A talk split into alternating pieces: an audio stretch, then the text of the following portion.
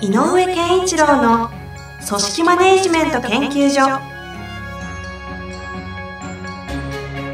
組織が一体となりゴールを達成する究極の快感。上場企業から中小企業まで延べ200社以上の支援を行った井上健一郎が組織人に関するあらゆる問題を分かりやすく解説します。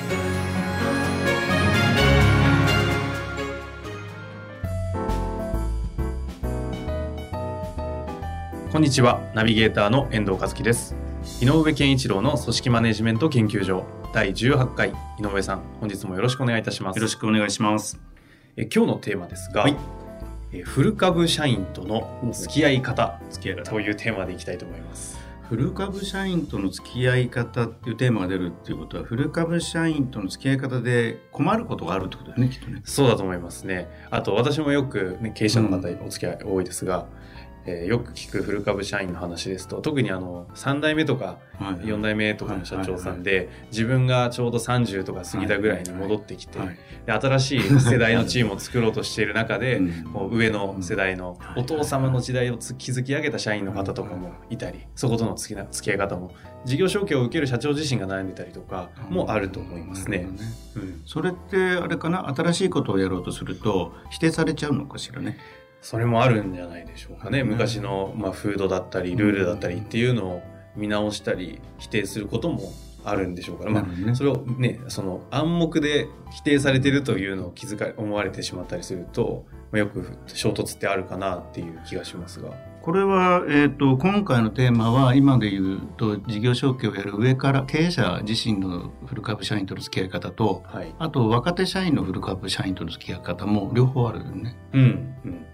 ど、どのアプローチからいきますかね？えっとね共通しているのは古株社員っていうのがまあ大体古株社員っていうんだから45とかうん50とか、それ以上の人たちのことを多分言うんだろうとはい。いう中で、えー、とみんなが想像してほしいのは、えー部活をやってましたと。お、なんかいいですね。うん 近い、近い感じで。そう、はいで部活をやってた時の、えーその部活は今あ遠藤さんの部活高校だの時の部活って今でも頑張ってやってる、やってます、やってます。時たま顔出す？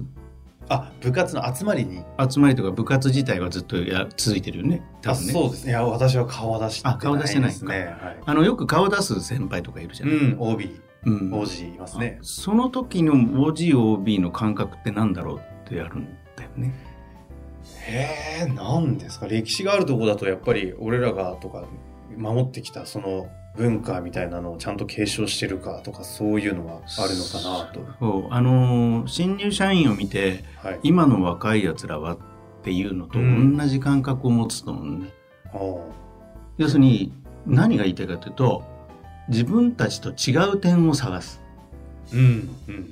だから自分たちと違う点についていい悪いというよりも違うっていうことがことさらこう響いちゃうんだと思うああ、見えちゃうし、身についちゃう。ん、で、はいそれをその感情本人も無意識なんだけど、うんそこそこの感じた違和感がうん。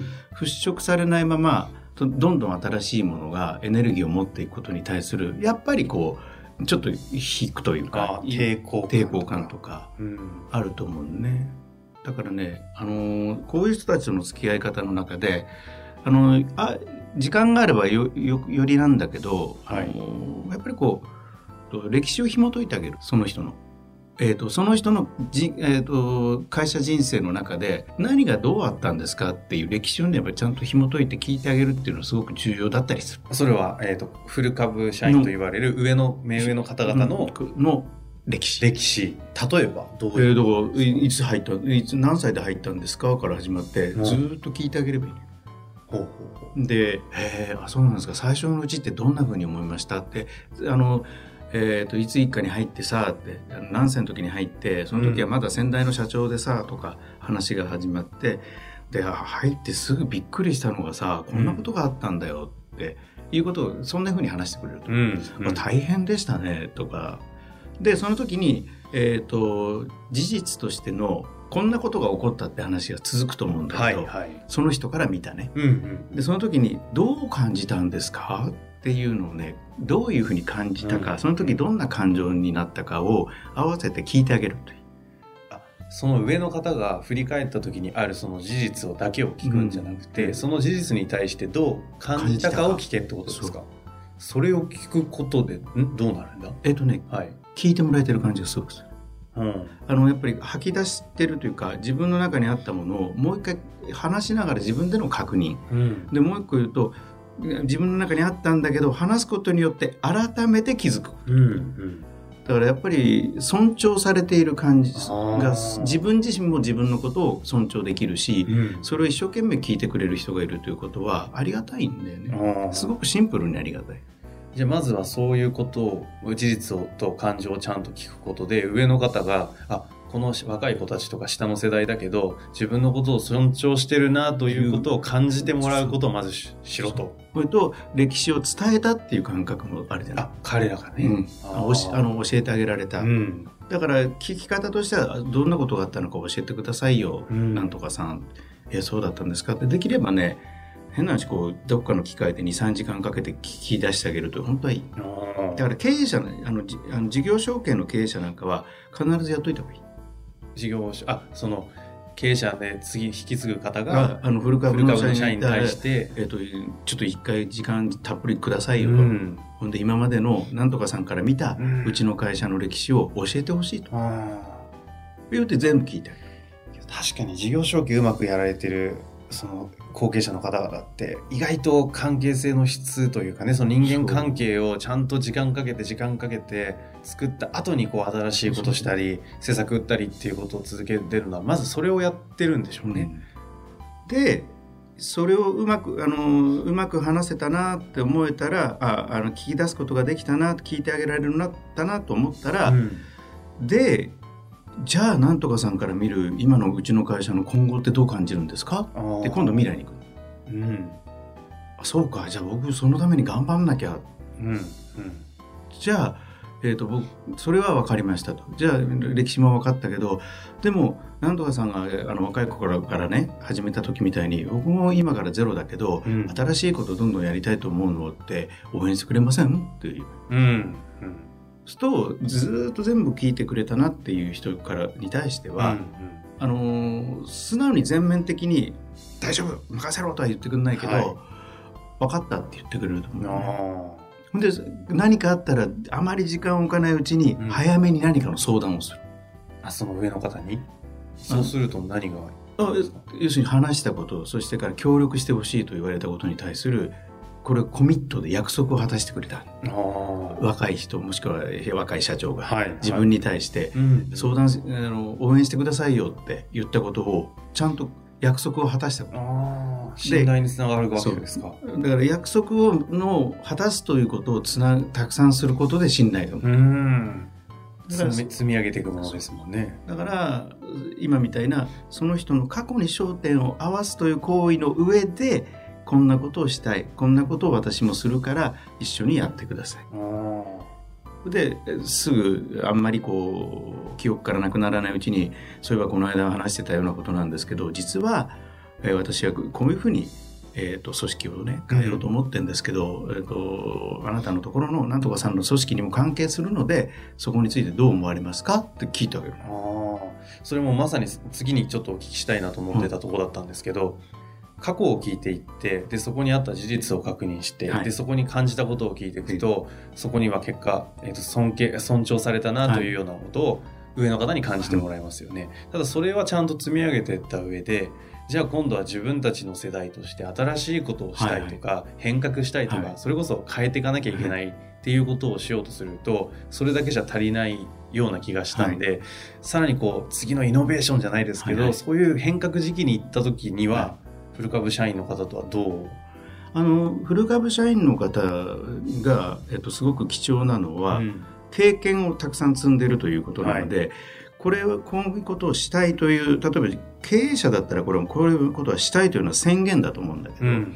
宣言なんだけど過去にこういうえー関係の仕事をしたことはあったんですかとか、うん。とにかくなんか確認のための、えーっと知恵袋として使うって感じ。ああその時にこうう上の方古株社員と言われる方はが気持ちよく知恵袋としてこう使ってもらっていいよっていうふうにこう感じてもらうにはどうすればいいんですさっきだからそれはかあのか自分の歴史を知ってる人だっていうことが前提になるだから何も知らないとあの突然に言われた時にいやそれはね前に一度こういうことがあったっていうのが記憶にあれば、はい。そこだけから飛び出してくるのでそりゃ結構危なか危ないかもしれませんよ、うん。とかって否定の言葉がさ先行するでしょ。そうすると聞いてる方はあ反対されたって思う。あー。なのでその前に過去っていうものを紐解くのを一緒にやってきて、えーいれば共感共有してる。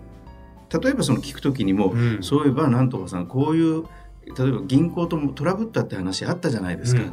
今回の件ってそういうのにとなんかあ似てるとこってありますか？とか具体的に聞いてあげると、あこいつは聞いてくれてるな。うん。でその上で相談してくれたな。いや大丈夫じゃない？もしくはいやそうだな。似てるとこはここだね。ってうん。で曲げちゃいけないのはだからといって自分がやろうとすることをいあのやめるとかっていう必要はない。うん。ただやっぱりその人がより機能してくれるためには前向きに。はいやっぱりそのまあ場合によっては新しいものなので、えーと邪魔になってもらっちゃ困ることがあるから、うん。そういう時にはやっぱりこう経営者とかうん。やっぱり若手でも責任者がちゃんとその人をの存在を認める。今のその人の仕事ぶりからすると衰えもあるから意外と給料も安くなったりとかしちゃってる可能性あるんだけどその人にとって重要なのは過去だから。うん。あえて最後に質問なんですが、そういったちゃんと尊重するということを過去聞いてっていうことはちゃんとやった上で、いざじゃあその新しいこととかに取り組もうとした時に、もう恐ろしいほどのフル株社員からの反対だったり、足を引っ張りとかはい。があった場合、はい。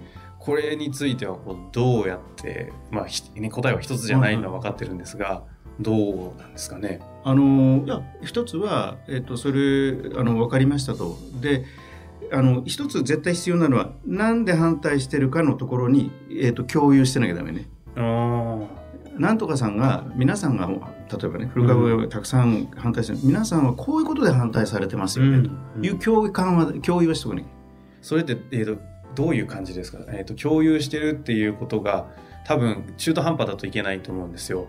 その上の人が反対をしている部分に共有あここまで共有したらいいっていうのはどのレベルなんですかね？えっ、ーと,、えー、と根拠があるもの。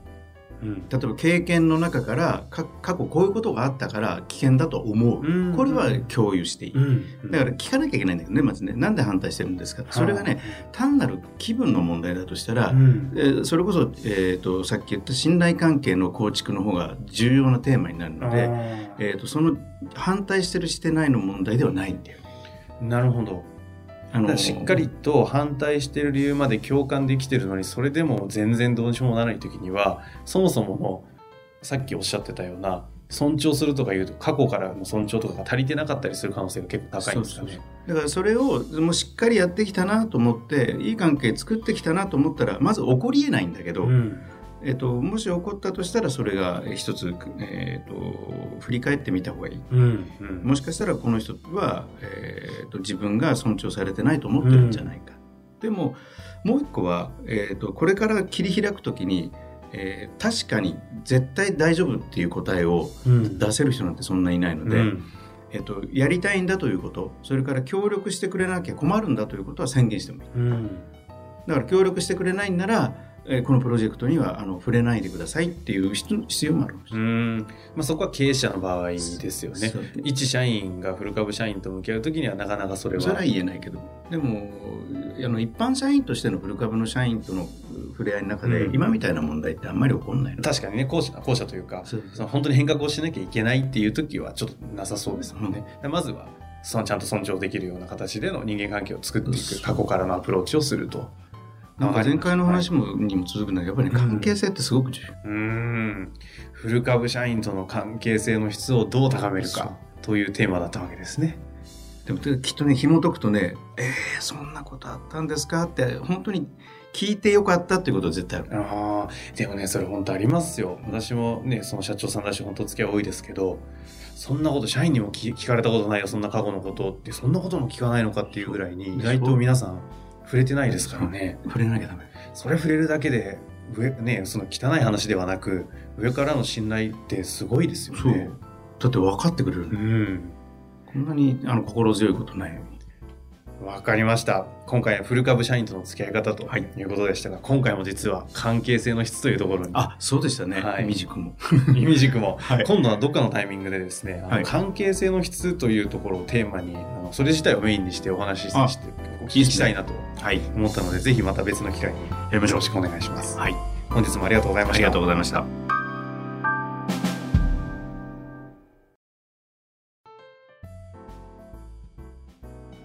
遠藤和樹です本日の番組はいかがでしたか？